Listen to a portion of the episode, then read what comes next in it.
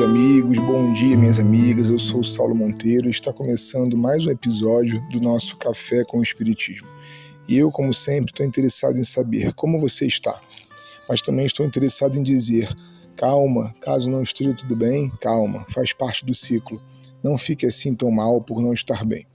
Nós chegamos aqui ao capítulo 5 do livro O Problema do Ser e do Destino, no qual Leon Denis vai nos oferecer importantes links sobre o exercício do nosso pensamento.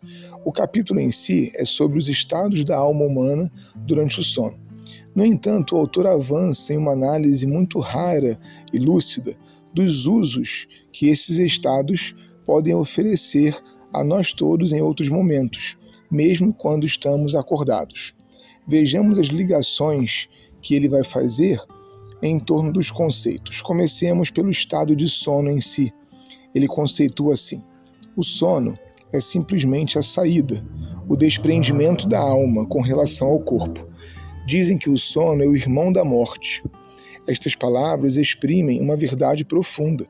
Aprisionada à carne durante o estado de vigília, a alma recupera no sono sua liberdade relativa, temporária, e, simultaneamente, a utilização de seus poderes ocultos.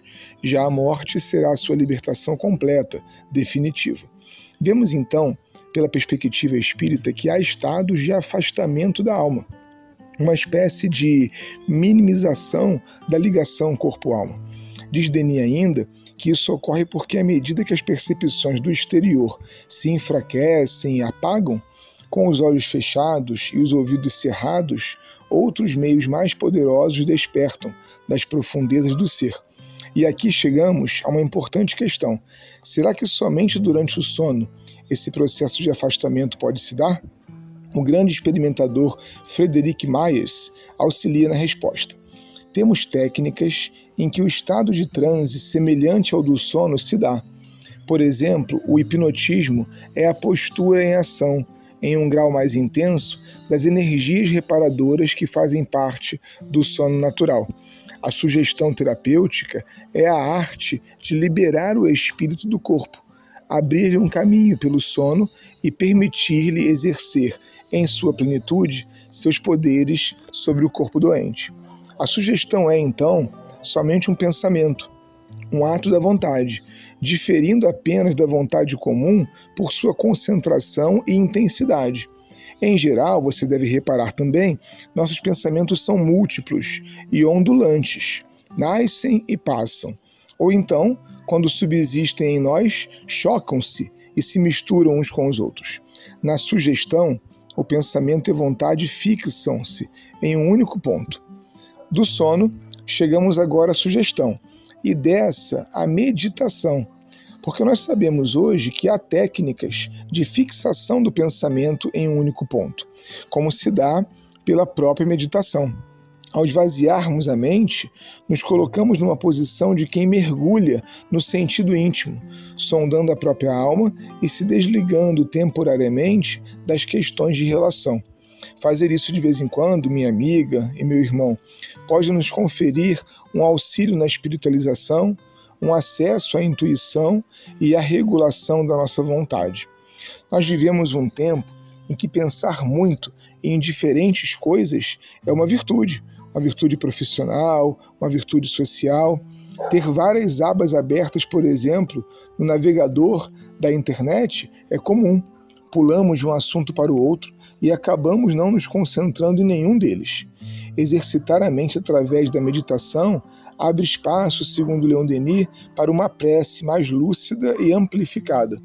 Com isso, lembramos-nos de que somos almas e às vezes voltamos ao corpo com capacidades não observadas antes.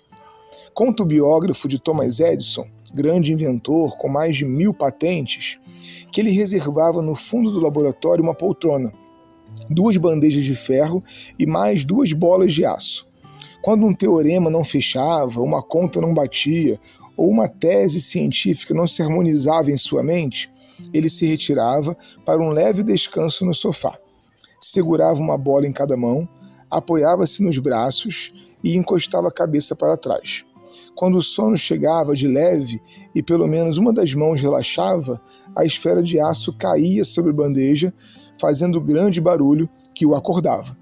Narra a história que em todas as vezes ele despertava com a ideia de que precisava para continuar o seu trabalho.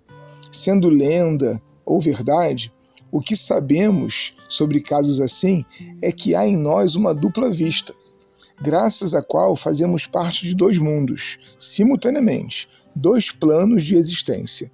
Uma tem relação com o tempo e o espaço, tal como concebemos em nosso meio planetário, pelos sentidos do corpo. É a vida material. A outra, pelos sentidos profundos e as faculdades da alma, liga-nos ao universo espiritual e aos mundos infinitos. Saibamos criar espaços para lermos em nossa alma. Um forte abraço e até o próximo Café com o Espiritismo.